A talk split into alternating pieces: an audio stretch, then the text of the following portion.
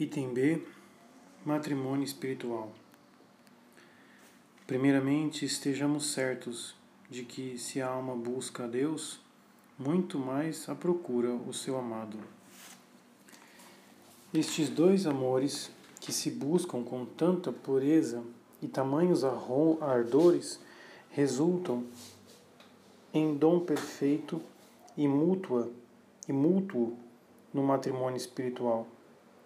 Um novo estado é criado, do qual São João da Cruz, comparando-o com o precedente, nos diz: É tanta essa diferença como a do noivado para o matrimônio.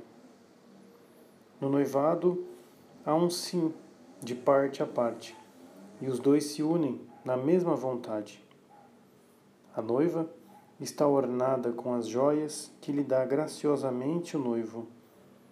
O matrimônio, porém, além disso, a comunicação das pessoas que se unem, e isto não existe ainda nos esponsais, embora haja por vezes visitas do noivo à noiva, com oferta de presentes, não se realiza, contudo, a união das pessoas na qual está o fim dos esponsais. Nem mais, nem menos acontece à alma. A alma chegou a sua meta, no centro de si mesma, que é a sétima morada, a morada onde habita o próprio Deus. Doravante, ela vai habitar nesta profundeza, na perfeita união com Deus. Esta profundeza é, ao mesmo tempo, o cimo do monte místico desenhado para nós por São João da Cruz, onde o perpétuo banquete da sabedoria é servido.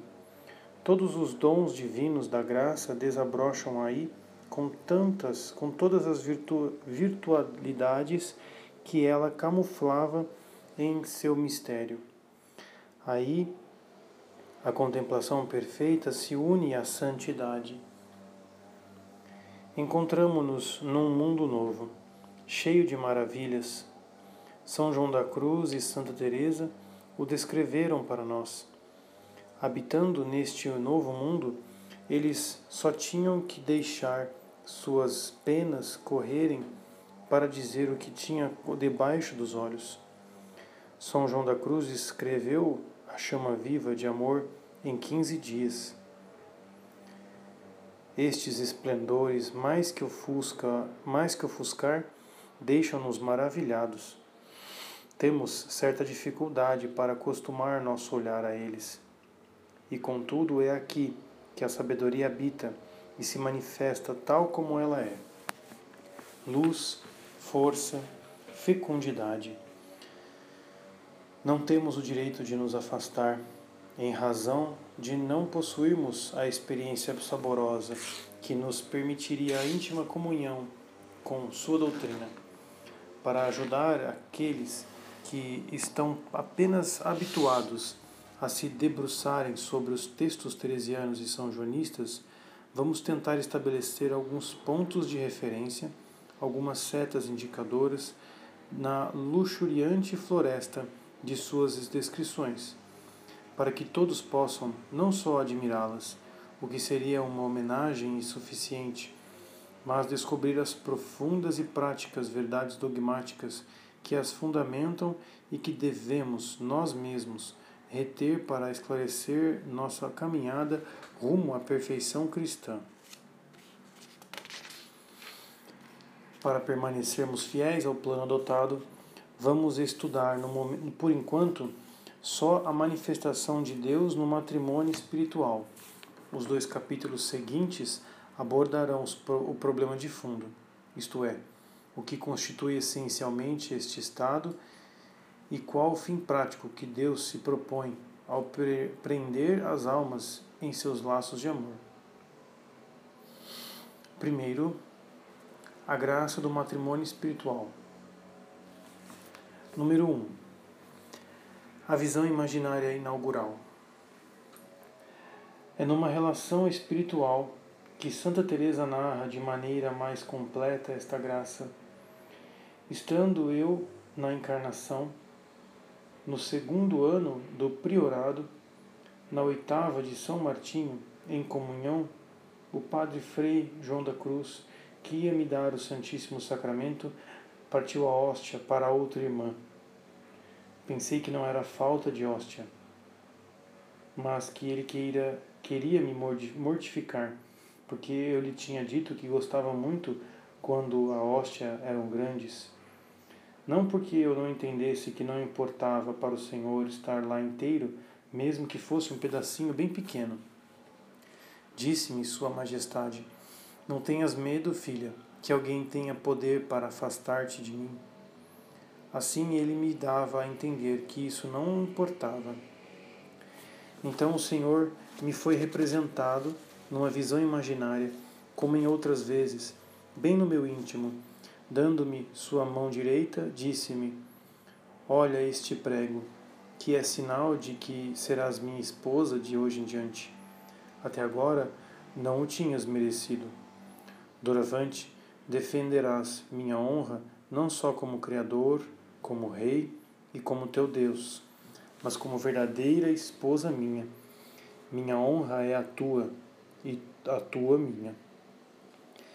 Teve tal efeito em mim esse favor que eu não podia caber em mim. Fiquei como que desatinada e disse ao Senhor que ou aumentasse a minha baixeza ou não me condescesse tão infinita graça, pois certamente não me parecia que a minha natureza se pudesse suportar. Passei assim todo o dia muito embevecida. Mais tarde, senti ter obtido um grande proveito e maior confusão e aflição ao ver que em nada correspondo a tão grandes graças.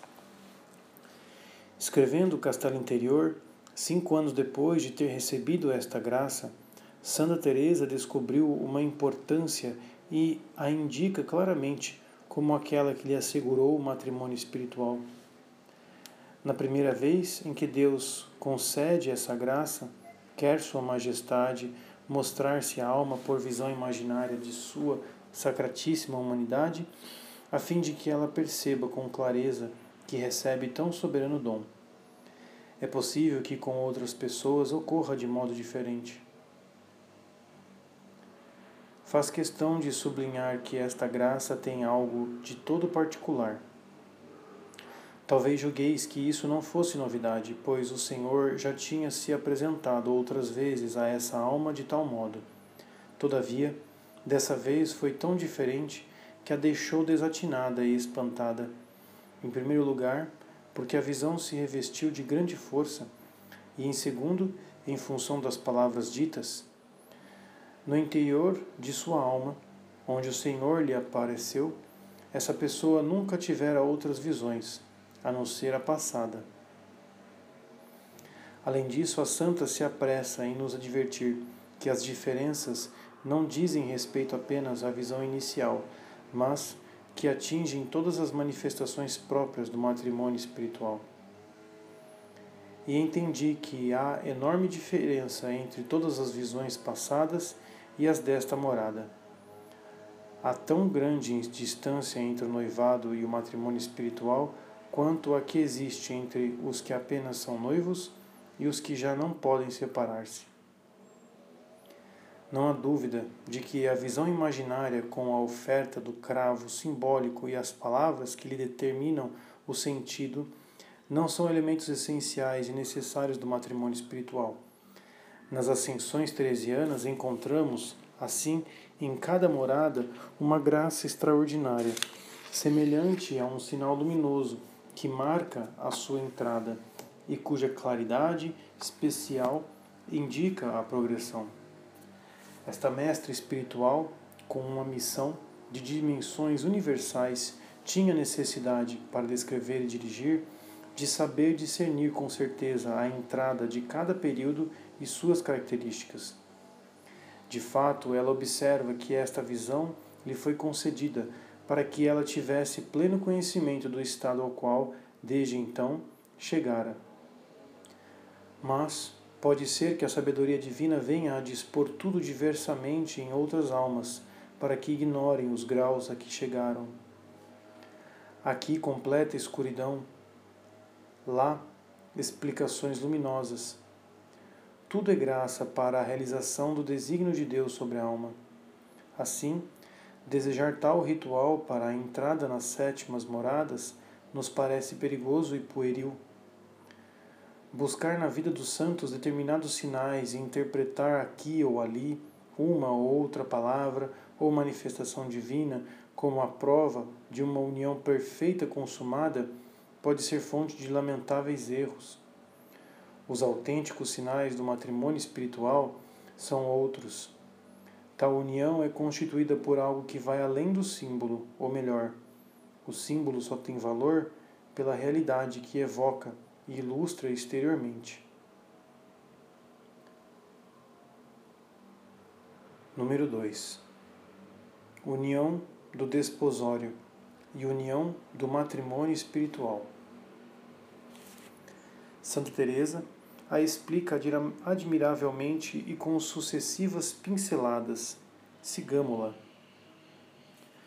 Quando nosso Senhor é servido, compadece-se de tudo o que essa alma parece e já padece e já padeceu, ansiando por sua presença e amor.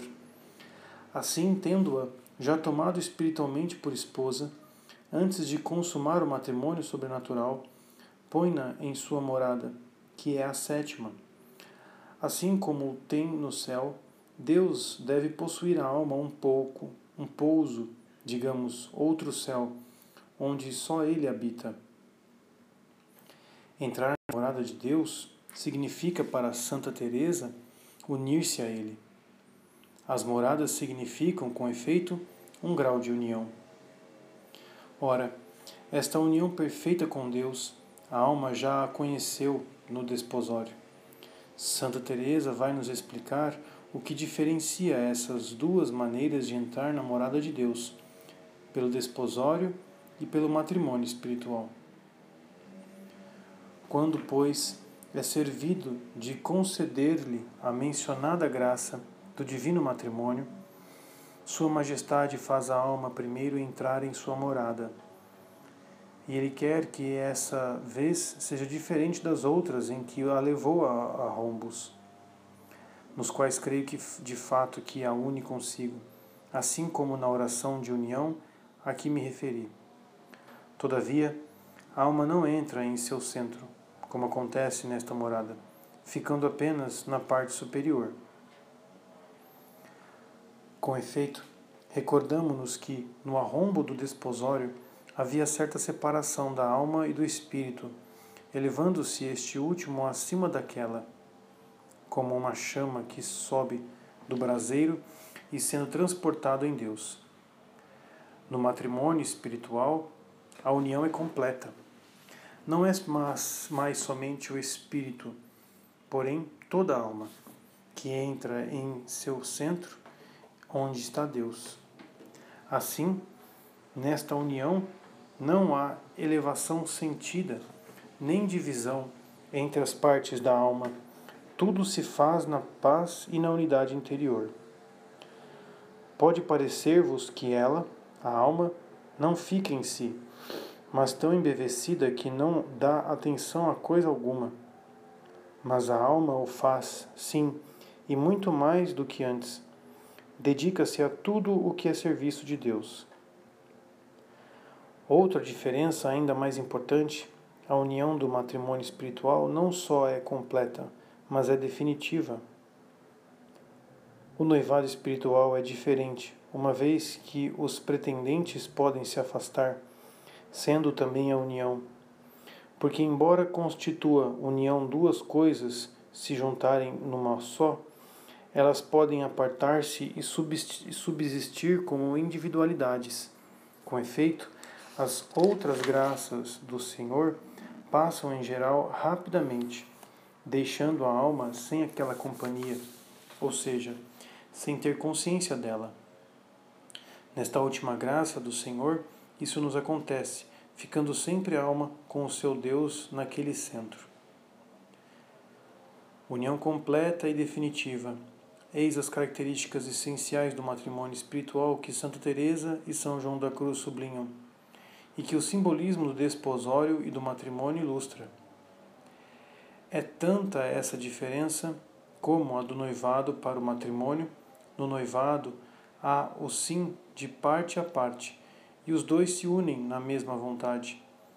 No matrimônio, porém, além disso, há a comunicação das pessoas que se unem. E isto não existe ainda nos, nos esponsais, embora haja por vezes visitas do noivo à noiva. Com oferta de presentes, não se realiza, contudo, a união das pessoas, na qual está o fim dos esponsais. Esta união parece fundir os dois seres, um no outro, pois se trata de uma união por transformação na qual se entregam ambas as partes por inteira posse de uma a outra, tanto quanto é possível nesta vida. Assim como na consumação do matrimônio humano, são dois numa só carne, segundo a palavra da Sagrada Escritura em Gênesis 2:24, assim também, uma vez consumado esse matrimônio espiritual entre Deus e a alma, são duas naturezas em um só espírito e amor. Estas vigorosas afirmações de São João da Cruz nos colocam diante das verdades que teremos de aprofundar para explicitar algumas das riquezas substanciais que elas ocultam. Já era preciso indicá-las para explicar a luz e a paz que acompanham o matrimônio espiritual.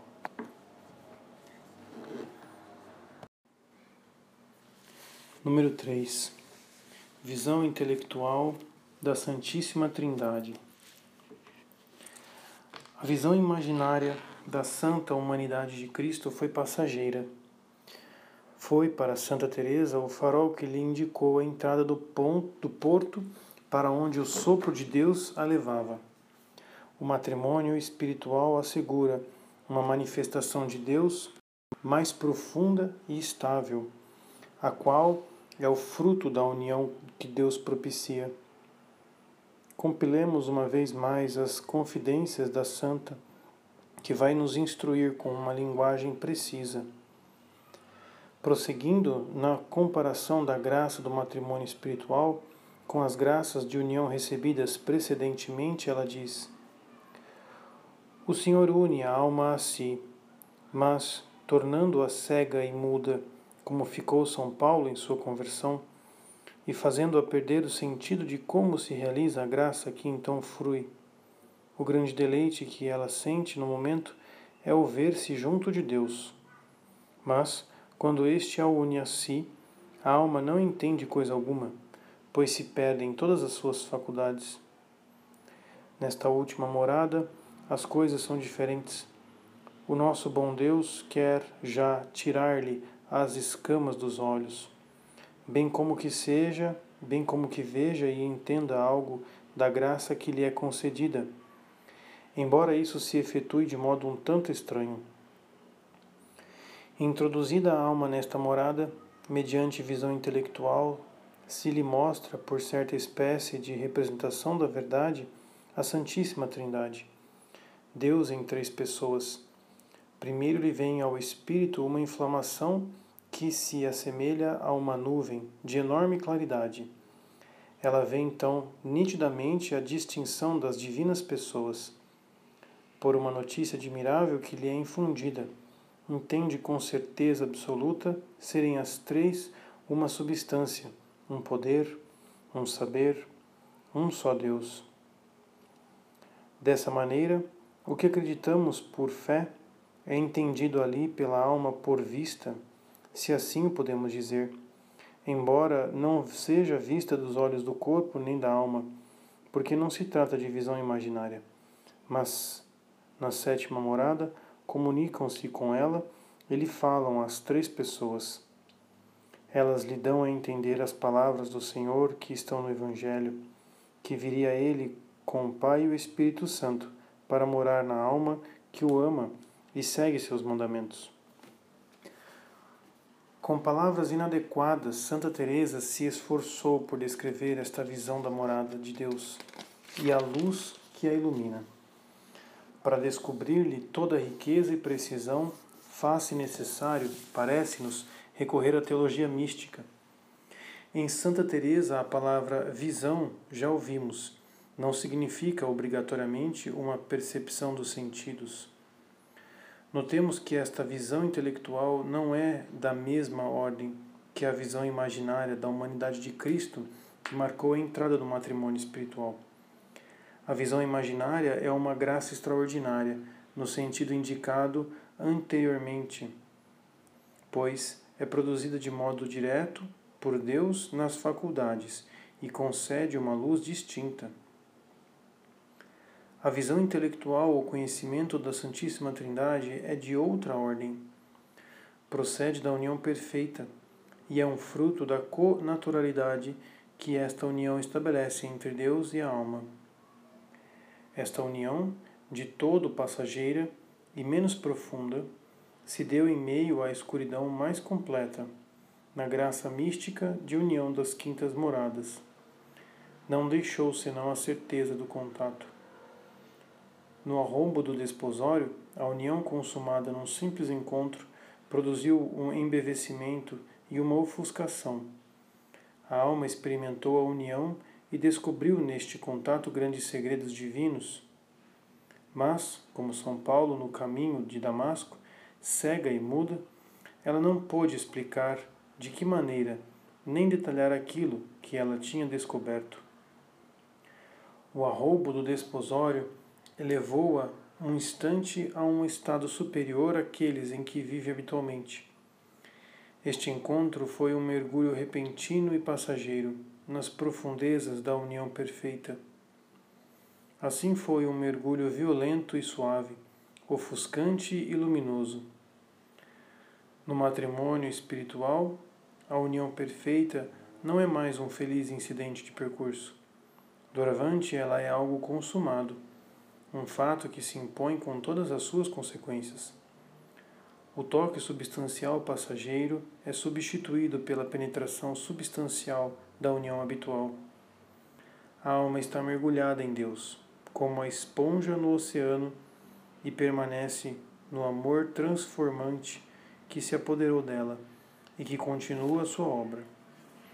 Esta perfeição e esta estabilidade da união concedem ao conhecimento de conaturalidade que lhe é próprio, perfeição e continuidade. A luz da experiência que daí emana, perfeita em seu modo, não é senão luz da aurora, mas de uma aurora que não tem eclipse e que cederá apenas diante da luz do pleno meio-dia da visão face a face. A alma já conhece esta luz. Encontrou-a no sussurro dos ares amorosos, ou mesmo em certas visões da Santíssima Trindade, com as quais foi agraciada. Mas ai, tal luz misturava-se com graças extraordinárias que, ao complementá-la, mostravam que ela não tinha atingido sua perfeição. Era, sobretudo, passageira e se apegava com o toque substancial do qual procedia. A compenetração da união consumada produz agora uma luz mais pura, mais alta e que nunca se apaga completamente. Compreendemos porque Santa Teresa declara nova esta maneira de conhecer, em razão de sua perfeição atual. Este levante da aurora é suficiente para iluminar a morada de Deus na alma. É sobre esta luz que se irradia a partir das sétimas moradas que Santa Teresa fala quando escreve: É de importância para nós, irmãs, entender que a alma não é algo escuro, pois, como não a vemos, o mais frequente é parecer que não há outra luz interior além da que vemos. Supomos equivocadamente que dentro de nós reina uma espécie de escuridão sem dúvida, esta luz não é a lâmpada do Cordeiro, que é toda a luz dos átrios celestes, embora também ela proceda de Deus. A cidade celeste não precisa do sol ou da lua para a iluminarem, pois a glória de Deus a ilumina e sua lâmpada é o Cordeiro. No entanto, jorrando da conaturalidade perfeita da alma com Deus, ela é suficientemente para relevar a alma a morada onde esta se encontra, as realidades sobrenaturais com que as quais se depara em contato de amor, as pessoas divinas que por meio de uma operação comum a divinizam. A alma descobre estas pessoas divinas, escreve Santa Teresa, sob uma nuvem de enorme claridade. Sétimas Moradas, capítulo 1, parágrafo 6.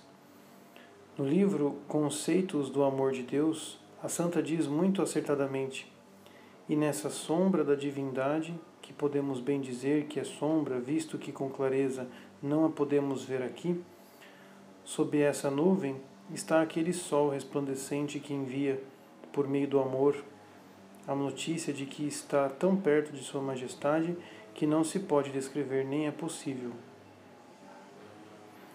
Como poderíamos descrever de maneira mais precisa a transcendência, a claridade, o mistério desta luz que jorra do amor e na qual a alma encontra a visão intelectual da Santíssima Trindade?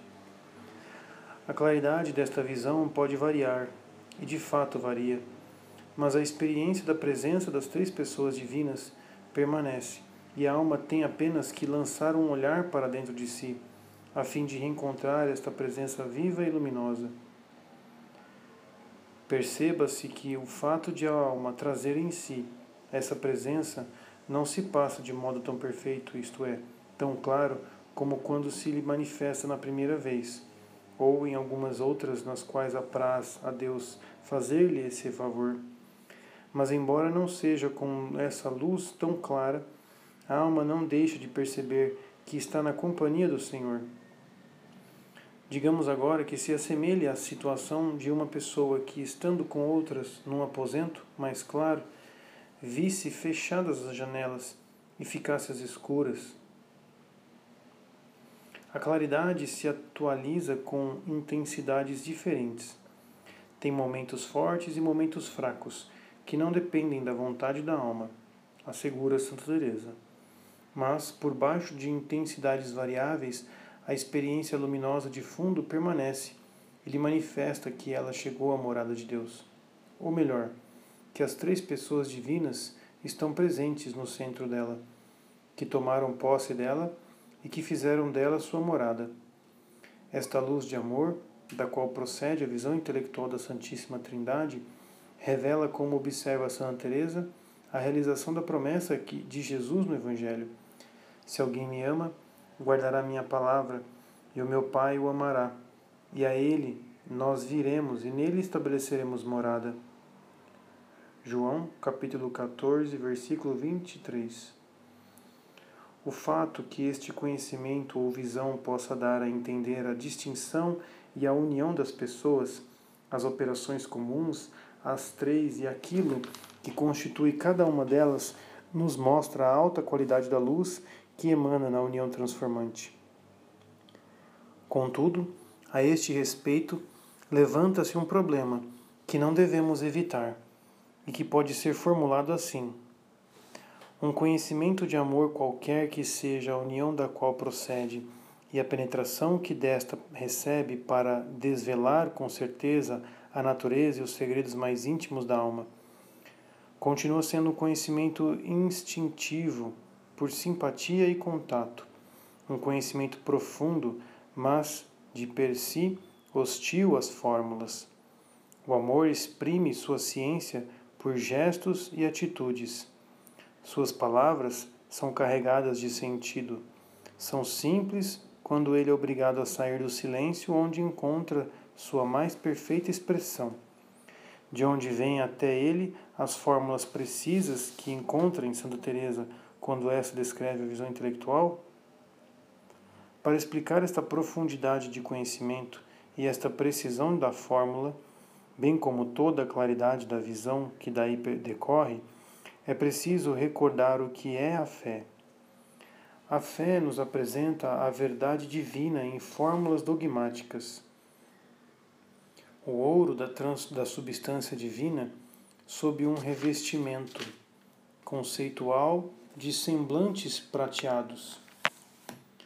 A alma primeiro se nutriu destas fórmulas dogmáticas que lhe apresentavam a verdade em termos humanos, analógicos, quando a fé viva a introduziu no ouro da substância, ela foi inicialmente ofuscada, sobretudo no contato obscuro das quintas moradas.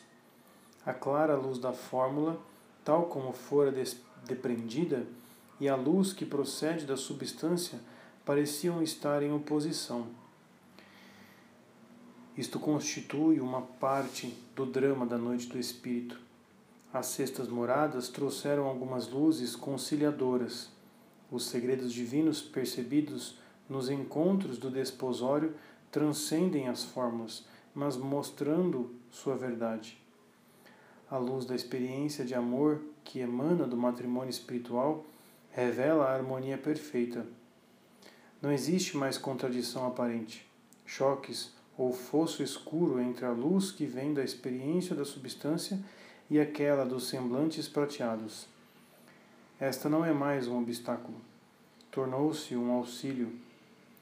A primeira triunfa, mas é tão profunda, tão luminosa, tão perfeita, que confirma a precisão da fórmula.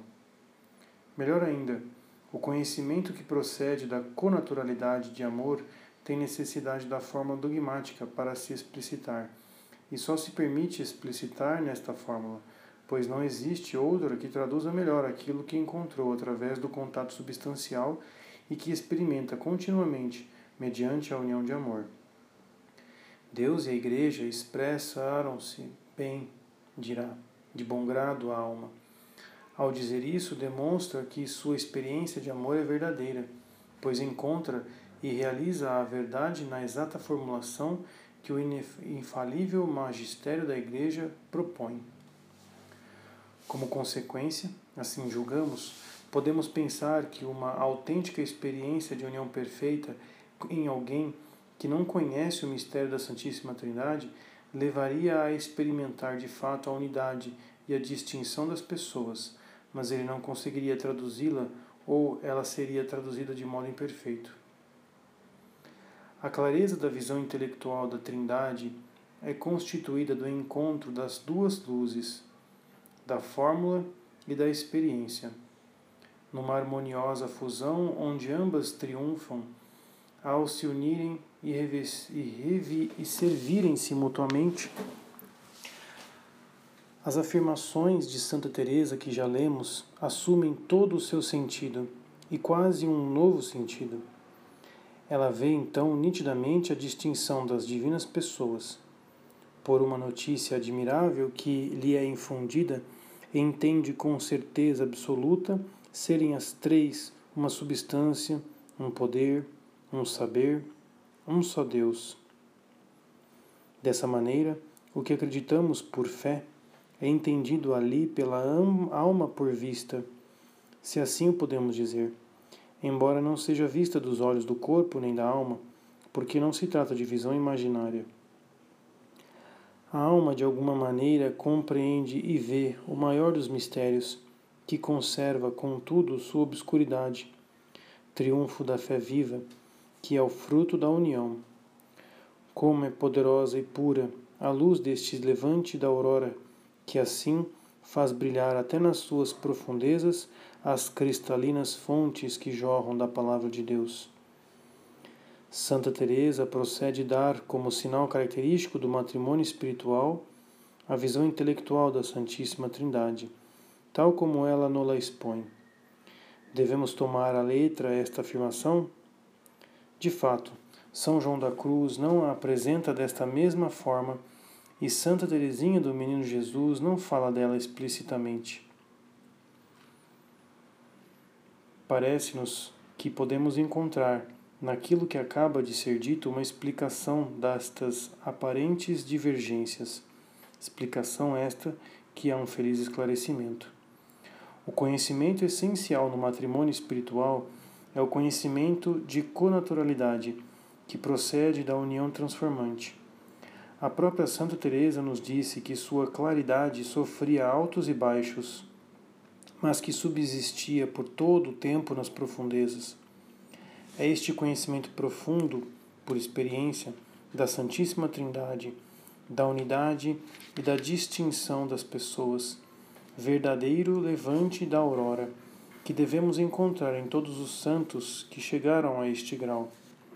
No entanto, dado que, de per si, a explicitação não pertence ao próprio conhecimento, mas se dá por meio da forma dogmática, podemos imaginar que ela aconteça aqui ou ali, nesta ou naquela alma, sob uma forma exterior que, permanecendo fiel à verdade, seja um pouco diferente.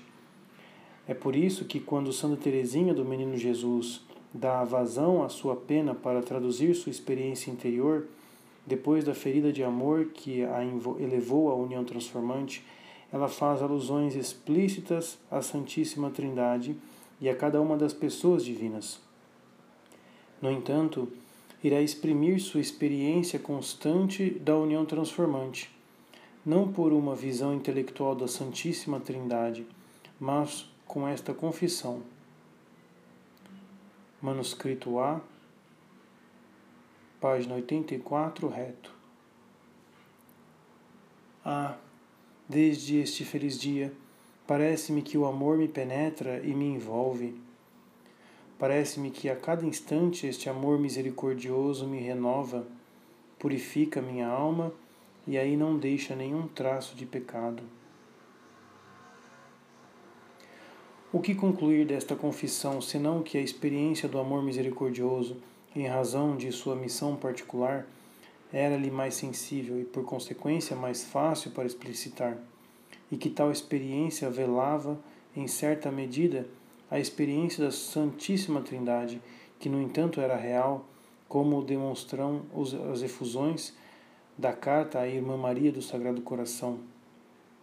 Manuscrito B. Faremos observações semelhantes com relação à experiência dos vértices de São João da Cruz e a sua explicitação. Concluamos afirmando que o matrimônio espiritual assegura uma experiência de Deus e da Santíssima Trindade, da natureza e da distinção das pessoas, mas que este conhecimento tão elevado e claro pode se explicitar sob diferentes formas que nem sempre são uma visão intelectual da Santíssima Trindade, no sentido teresiano do termo. Número 4. A paz do matrimônio espiritual. Também a paz é um dos frutos característicos e essenciais do matrimônio espiritual. Ela, a alma, não sai desse centro nem perde a paz próprio Senhor, que a deu aos apóstolos quando estavam juntos, é poderoso para dá-la também a ela. Tenho considerado que essa saudação do Senhor devia ser muito mais do que soa hoje aos ouvidos, o mesmo acontecendo com as palavras que disse a gloriosa Madalena, que se fosse em paz. Porque atuando as palavras do Senhor em nós como se fossem obras, de tal modo deviam agir naquelas pessoas, já tão bem dispostas, que as despojavam de tudo o que havia de corpóreo em sua alma. Esta ficava no estado de puro espírito, podendo juntar-se nessa união celestial com o espírito incriado. É imensa a grandeza e estabilidade da alma neste estado. Esta paz consiste na posse de Deus, nesta luz da aurora que satisfaz as faculdades. Somos feitos para Deus, que é o nosso fim. É normal que a alma que o tenha atingido com certeza encontre esta paz, que é a tranquilidade da ordem realizada. A nossa borboletinha já morreu, infinitamente alegre por ter encontrado repouso Cristo vive nela. O fato é que os desejos dessas almas já não se dirigem a deleites e gostos.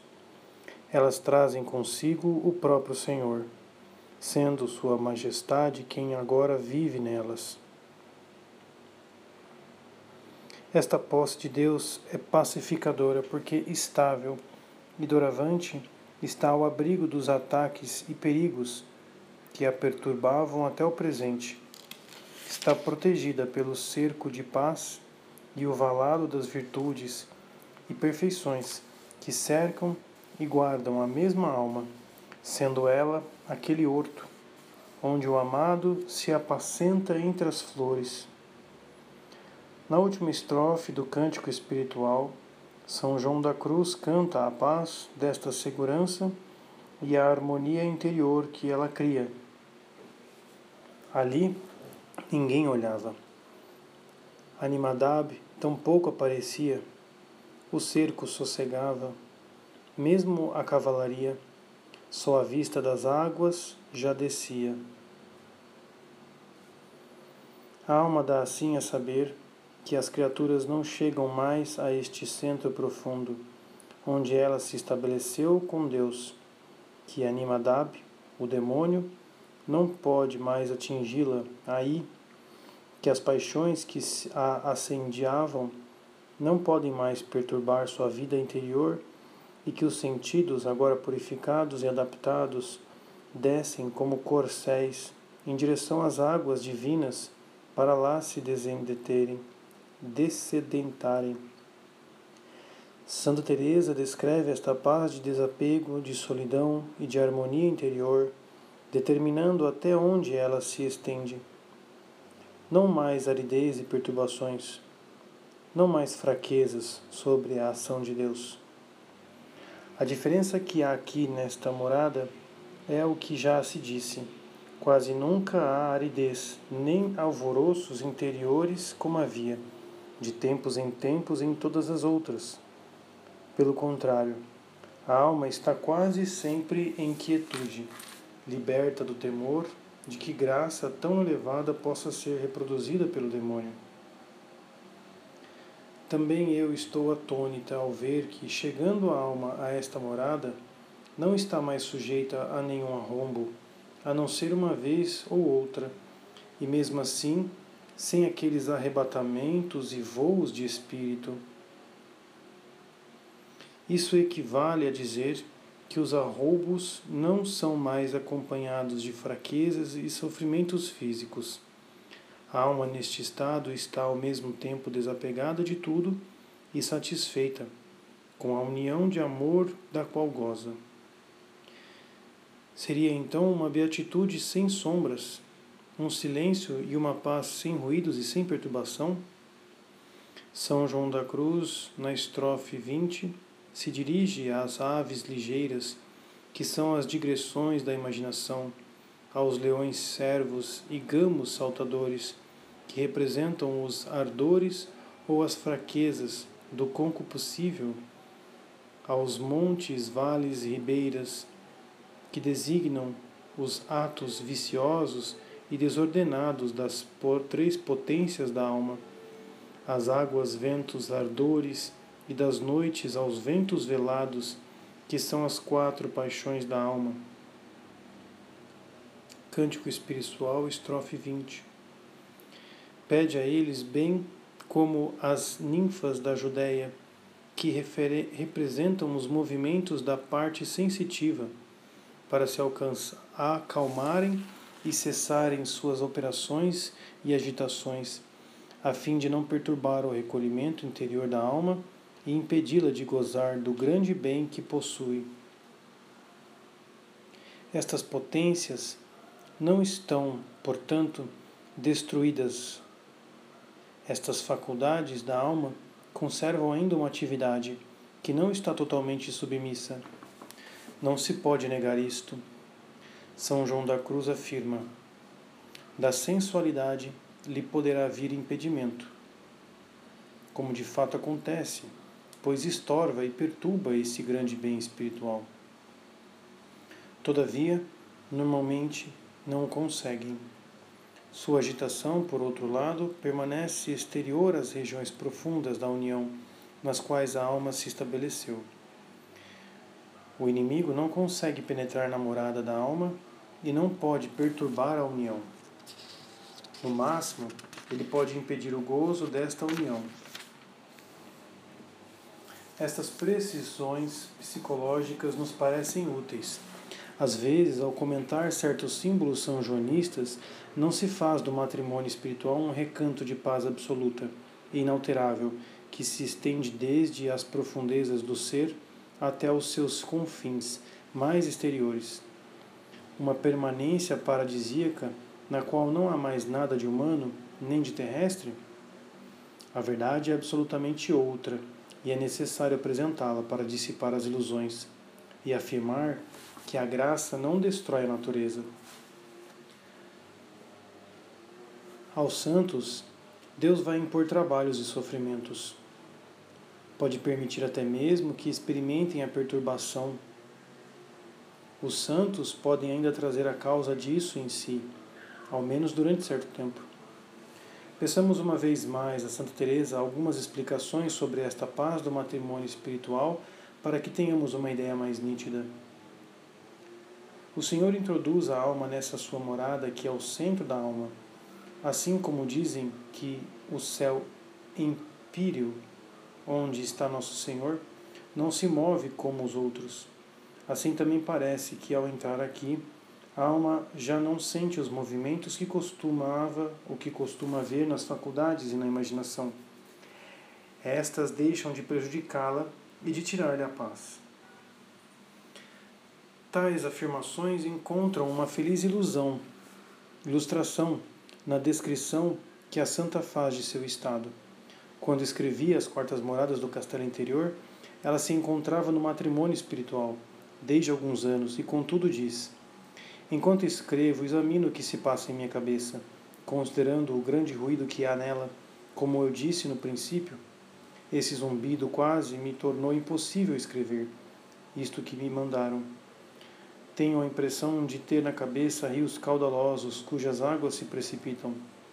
Ouço muitos passarinhos e silvios, não nos ouvidos, mas na parte superior da cabeça, onde dizem estar a parte superior da alma.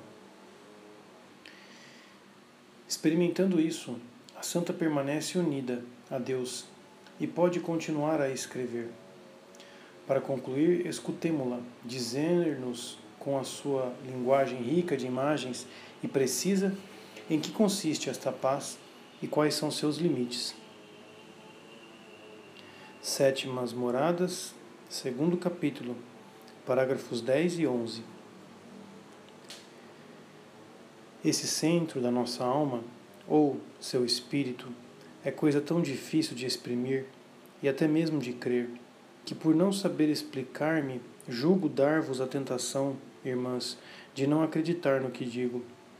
De fato, é difícil dar crédito à afirmação de que, embora haja sofrimentos e pesares, a alma permanece em paz.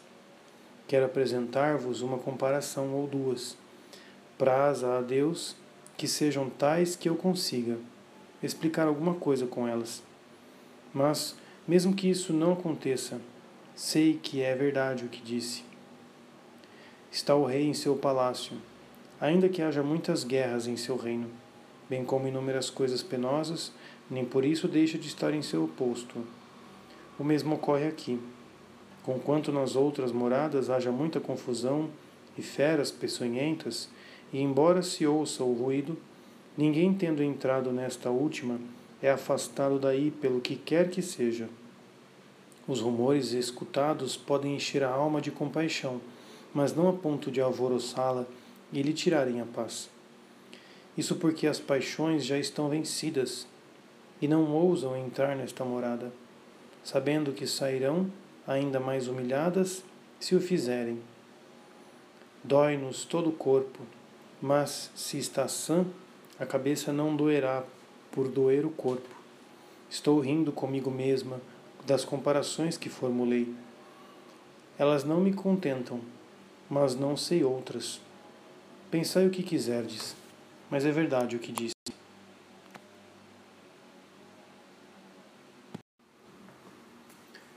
Segundo, desenvolvimento da graça do matrimônio espiritual.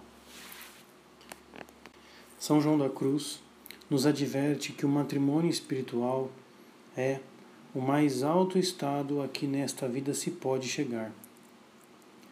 Quando aí tiver chegado, é justo que, em recompensa de seu trabalho e vitória, a alma repouse.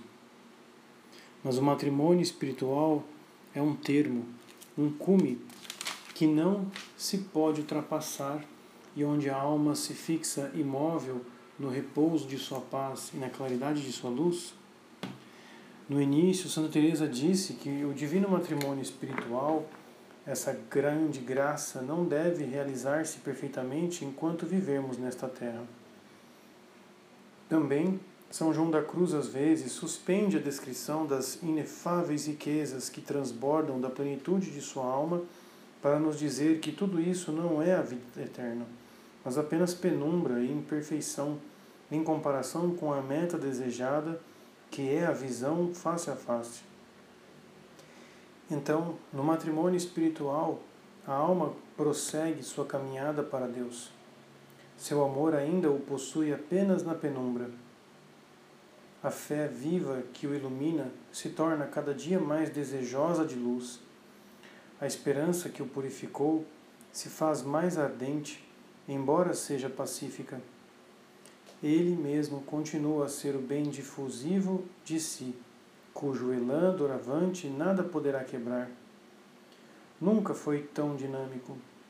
De fato, a fé viva lhe fornece certezas para iluminar-se na penumbra.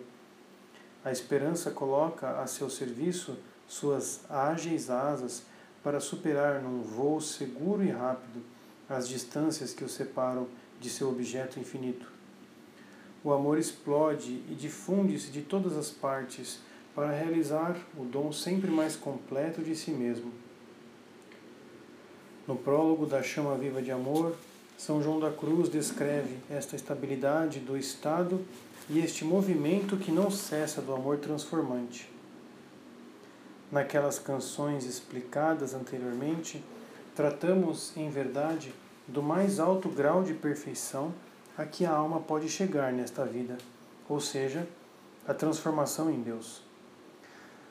Mas nestas de agora falamos do amor mais qualificado perfeito neste mesmo estado de transformação.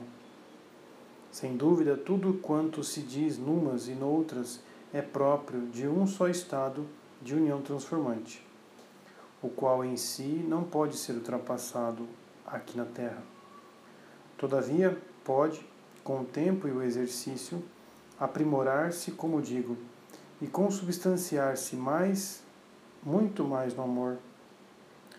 Acontece-lhe que acontece-lhe como a lenha, quando dela se apodera o fogo, transformando-a em si pela penetração de suas chamas. Embora já esteja feita uma só coisa com o fogo, em se tornando este mais vivo, fica a lenha muito mais incandescente e inflamada, a ponto de lançar de si centelhas e chamas. Deste abrasado grau se há de entender que fala aqui a alma. Desde o início do comentário da primeira estrofe, o santo continua a expor seu pensamento. Sente-se a alma já toda inflamada na divina união, com o paladar todo saturado de glória e amor nada menos do que rios de glória, parecem transbordar até o íntimo de sua substância. Afogando-a em deleites, sente brotarem de seu seio aqueles rios de água viva que o Filho de Deus declarou haviam de jorrar das almas chegadas a esta união. Estes fulgores da chama não lançam suas centelhas ao acaso das circunstâncias estes rios de água viva não se vertem ao gosto dos acidentes do terreno. A força do amor divino não é cega. Está a serviço da sabedoria, obedece às suas leis e é guiada diretamente por ela. Este amor é a sabedoria. Sobe para Deus e tende para a realização de seus desígnios nesta terra. Apenas enunciamos estas verdades que reencontraremos em breve. Por enquanto, devemos somente considerar o desenvolvimento da graça do matrimônio espiritual no sentido da descoberta de Deus e das realidades sobrenaturais. Sob a luz da aurora que a ilumina a alma, se torna uma audaciosa exploradora das profundezas da vida divina. No cântico espiritual, São João da Cruz já indica esta curiosidade penetrante do amor e alguns de seus frutos. Vamos-nos ver em, em tua formosura, no monte e na colina, onde brota água pura. Entremos mais adentro, na espessura. Cântico Espiritual, estrofe 36. É isso que pede a esposa ao seu amado, mas é na chama viva de amor que São João da Cruz deixou transbordar como a lava ardente e tranquila que escorre pelas encostas do vulcão de entranhas incandescentes, as riquezas que subiam das inflamadas profundezas de sua alma, apesar da sua repugnância e dificuldade para dizer algo da substância do espírito. Ele consente sob as instâncias que lhe são feitas, em comentar quatro estrofes que lhe servirão de apoio para mostrar alguns efeitos de luz produzidos pelos fulgores da chama na penumbra do mistério divino. Estas estrofes revelam menos o progresso da alma nestas regiões superiores do que os diversos aspectos de si que se descobre a partir destes cumes.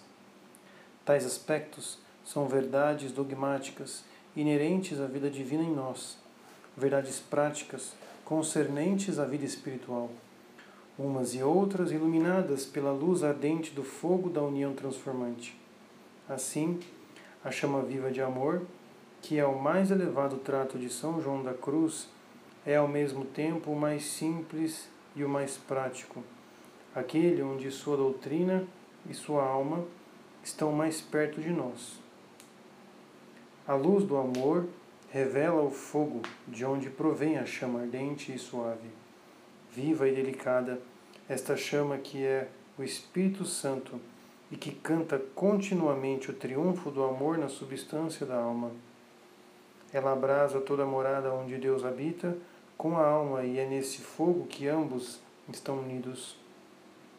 Isto se dá nas profundezas naquele centro da alma que a chama dilata e aprofunda sem cessar, pois profundidade é sinônimo de qualidade do amor. Enquanto que antes ela precisou lutar penosamente e só triunfou depois de lutas bem dolorosas, agora consome suavemente. Consome e espiritualiza tudo aquilo que se que opõe ao seu triunfo definitivo, todas as barreiras, ou véus que impedem a perfeita depressão do objeto divino da luz, romper a última tela, a qual realizará a separação da alma e do corpo. Não depende dela. Sem dúvida, as forças não lhe faltam, mas ela deve esperar a hora e a ordem divinas. Um sinal de Deus e todas as forças do amor levarão, logo triunfalmente, triunfalmente a alma para o seio de Deus, para o doce encontro, na visão face a face, é este o comentário da primeira estrofe. Na segunda estrofe, a alma olha para as pessoas divinas.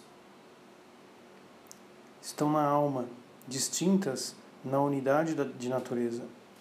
São elas que provocam esse incêndio de amor, mas sua distinção é percebida até em sua operação única. O fogo é fruto de um cautério atribuído ao Espírito Santo. O cautério, ele mesmo, procede de um toque delicado do Verbo. Ó, oh, pois, toque delicado, tu, ó Verbo, Filho de Deus, que pela delicadeza de teu ser divino penetra sutilmente a substância de minha alma, e tocando-a toda, delicadamente em ti a absorves toda. E o toque, ele mesmo, procede da mão que simboliza o Pai, onipotente e misericordioso. Nesse incêndio que é a alma, ainda há lugar para as chagas ardentes e regaladas, que às vezes procedem do próprio Deus e atingem a substância sem a intermediação de formas. Foram elas que causaram o incêndio tal como ele se apresenta com sua intensidade e com a qualidade de seu fogo. Existem também outras sublimes feridas que, em virtude de seus efeitos carismáticos extraordinários, o santo assinala. Trata-se da ferida de fecundidade feita pelo dardo de um serafim, que recebem aqueles que devem transmitir um espírito e uma virtude a toda uma geração de filhos. Há ainda a ferida dos estigmas, esterilização sensível de uma ferida interior feita, também pelo serafim, que une de uma maneira toda especial a paixão de Cristo. Todas essas chagas possuem um sabor de vida eterna, tanto pela alegria que concedem, como pelo sofrimento que causam. As três pessoas são distintas, mas sua obra de santificação é única. São João da Cruz, no comentário da terceira estrofe, explora esta obra. A graça é participação de, da vida de Deus. As riquezas que ela manifesta são tão diversas quanto os atributos divinos dos quais emanam. Estes atributos diversos na unidade de Deus brilham como lâmpadas de fogo que enviam seus esplendores ou obrumbações para a alma. Estes são os reflexos, os sabores, as propriedades diversas da graça nas almas, carregando cada um deles todas as riquezas substanciais da graça, da mesma forma que os atributos divinos, dos quais eles emanam, são, cada um deles, a própria essência de Deus.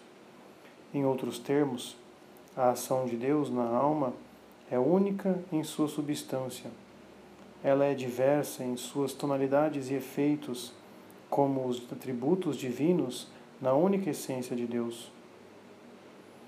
O santo se aproveita deste olhar sobre a ação transformante de Deus na alma para indicar os inimigos que lhe erguem armadilhas ou obstáculos. Tais inimigos são quem o teria acreditado?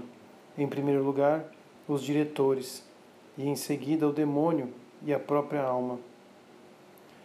No centro de todas estas maravilhas há, um há uma experiência que é, ao mesmo tempo, mais elevada e mais íntima, mais constante e mais próxima daquilo que conhecemos. A experiência e a manifestação do Verbo esposo. Eis como se realiza, profunda e ma magnificante, no centro da alma, a promessa de Jesus. Quem me ama será amado por meu Pai eu o amarei e manifestarei a ele. Esta manifestação do Verbo esposo preenche a quarta estrofe. No centro e no fundo da alma, na sua pura e íntima substância, o Verbo esposo habita no segredo e no silêncio. Ele está como em sua morada e sobre seu leito de repouso. Reina aí como Senhor e tem a alma estreitamente abraçada e unida a si. Faz sua alma e a alma que a alma pode chamá-lo seu esposo. Não é o Verbo Filho de Deus que o amor doando a ela pela única obra da Trindade a identifica diretamente? Ela é filha pela graça, como o Verbo é filho pela natureza. É mediante sua união ao Verbo que ela entra no ciclo da vida trinitária e participa de suas operações. Ela aspira ao Espírito Santo pela graça como o Verbo o faz pela natureza. Este Verbo esposo, fonte de todos os seus bens, a alma o experimenta em si. Repousa na penumbra, parece adormecido. Seu vivo sopro indica, contudo, sua presença e sua ação. Que grandes desejos tem a alma de conhecê-lo. Quando pedia para adentrar na espessura, ela desejava juntamente uma penetração mais profunda e um conhecimento mais íntimo de Cristo e seus mistérios. O Verbo esposo é para ela e ela é para ele. Esta posse e compenetração mútua fazem-na entrar efetivamente nas subidas cavernas que são os mistérios de Cristo nesta mina inesgotável, com numerosos veios que escondem riquezas sempre novas. Estes mistérios que a alma conheceu pela fé, que estudou na teologia, que penetrou com o olhar simples de sua oração, se esclarecem pelas profundezas. A luz que os ilumina e o olhar que os capta não estão mais no exterior. A experiência do amor penetrou em suas profundezas e eles são iluminados por um incêndio interior.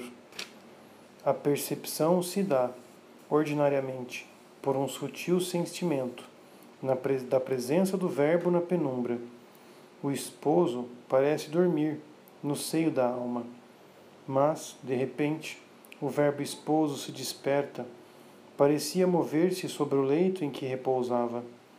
Este despertar consiste no movimento do próprio Verbo, na substância da alma, com tanta grandeza, majestade e glória, e de tão íntima suavidade, que ela sente como se todos os bálsamos e espécies aromáticas e todas as flores do universo fossem revolvidas e agitados, combinando-se para exalar seus mais suaves perfumes. Parece-lhe também que se movimentam todos os reinos e senhorios do mundo, juntamente com as potestades e virtudes do céu. O Verbo, o esposo da alma, com este simples gesto, revelou seus segredos, fez brilhar seus tesouros, derramou suas riquezas. Ele manifestou seu poder. É nele que todas as coisas vivem, subsistem e se movem. Este grande Senhor, ao se mover, parece arrastar no seu movimento toda a criação da qual ele é o centro. Tal é o esposo que a alma traz em si e que a retém sob o amplexo suave e definitivo de seu amor. O doutor místico explica que, neste despertar, é a alma quem se desperta por um instante à realidade que percebe. É ela quem se move, e não o verbo que é imutável. A alma, contudo, participa um pouco da imutabilidade divina, pois não experimenta o desfalecer, nem o temer neste despertar tão cheio de poder e glória. O santo continua. Deseja tentar explicitar algo da aspiração que acompanha o despertar desta aspiração do Espírito Santo em Deus, que a alma faz e da aspiração que o Espírito Santo faz da alma. É este aspirar que, a modo de sopro, com sua aspiração divina, levanta a alma com grande sublimidade, penetrando-a e habilitando-a a aspirar em Deus aquela mesma aspiração de amor com que o Pai aspira no Filho e o Filho no Pai. No cântico espiritual, o santo pôde dar esta explicitação, explicação. Na chama viva de amor, o despertar se tornou tão poderoso, a aspiração que o acompanha tão delicada e tão sublime, que ele larga a pena e se abisma no silêncio do louvor. Nas profundezas de Deus, a quem seja dada honra e glória. Amém. Chama viva de amor, capítulo 4, parágrafo 17. A face de Deus não está descoberta, mas o véu se tornou transparente, declara São João da Cruz. Estamos nos confins da visão eterna. Era preciso chegar até aqui para seguir as luminosidades descobertas do matrimônio espiritual.